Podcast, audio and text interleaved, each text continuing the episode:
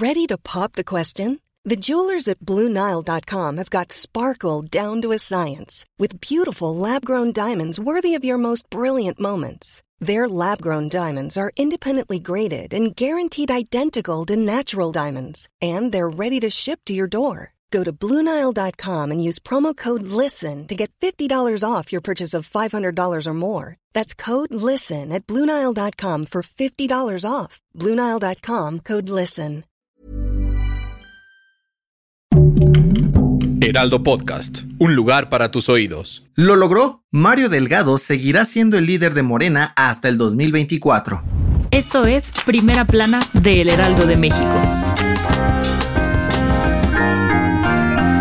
Desde hace algunos meses, Mario Delgado y Citlali Hernández comenzaron a mover los hilos de Morena para quedarse en sus cargos de líder nacional y secretaria general hasta después de las elecciones presidenciales del 2024. Y aunque parecía que el Tribunal Electoral del Poder Judicial de la Federación lo iba a impedir, este miércoles ambos líderes morenistas ganaron la batalla, pues los magistrados votaron a favor de que conserven sus cargos hasta octubre del 2024 y no hasta agosto de este año como se tenía previsto. Los magistrados que avalaron esta decisión aseguraron que deben intervenir lo menos posible en las elecciones internas de cada partido para garantizar su autonomía, además de que no hay ninguna ley o estatuto dentro de Morena que impida una extensión del mandato. En este sentido, hicieron hincapié en que no fue una reelección, sino más bien una prórroga legal que será temporal, un derecho que tienen los militantes morenistas. Tanto Delgado como Hernández celebraron esta decisión y dijeron que, lejos de generar problemas, es una victoria para el partido y traerá estabilidad interna de cara a las elecciones presidenciales. ¿Crees que sea buena decisión? Gracias por escucharnos. Si te gusta Primera Plana y quieres seguir bien informado, síguenos en Spotify para no perderte de las noticias más importantes.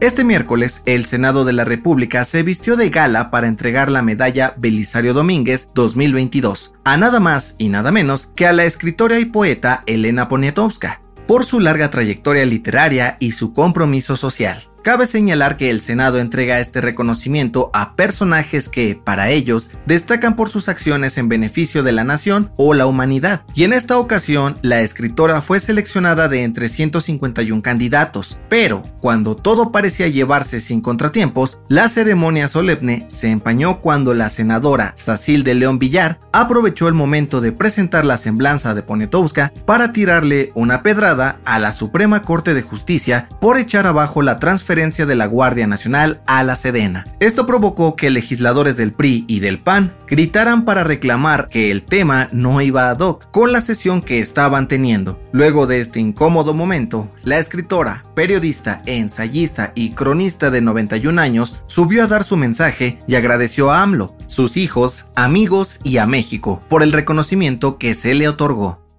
En otras noticias, luego de que la Suprema Corte le metiera freno al pase de la Guardia Nacional a la Sedena, AMLO aseguró que en 2024 presentará una nueva iniciativa prioritaria de reforma constitucional para que esto suceda. El presidente dijo que espera que Morena y sus aliados la aprueben antes de terminar su mandato. En noticias internacionales, la Organización de las Naciones Unidas reveló que India va en camino a convertirse en el país más poblado del mundo, por encima de China. Según los expertos, el país del sur de Asia tendría 1.428 millones de personas, frente a los 1.425 de chinos para mediados del 2023. Y en los deportes, quedaron definidas las semifinales de la Champions League. El camino hacia la orejona tendrá uno de los clásicos más importantes de Europa con el derby de la Madonia entre el AC Milán y el Inter de Milán. Además, el vigente campeón Real Madrid enfrentará al Manchester City. ¿Qué equipos llegarán a la final? El dato que cambiará tu día.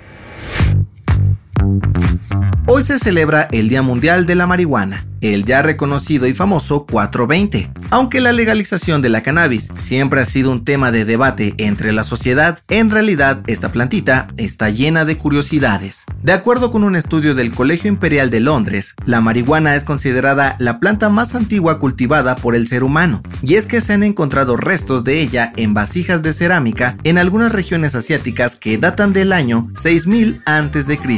Según los expertos, nuestros antepasados la usaban principalmente como medicina y fines recreativos. Sin embargo, también la usaban para condimentar sus alimentos, pues sus semillas tienen grandes cantidades de proteínas, aminoácidos, antioxidantes, minerales, fibra e incluso no contienen gluten. Yo soy José Mata y nos escuchamos en la próxima. Esto fue Primera Plana, un podcast del Heraldo de México.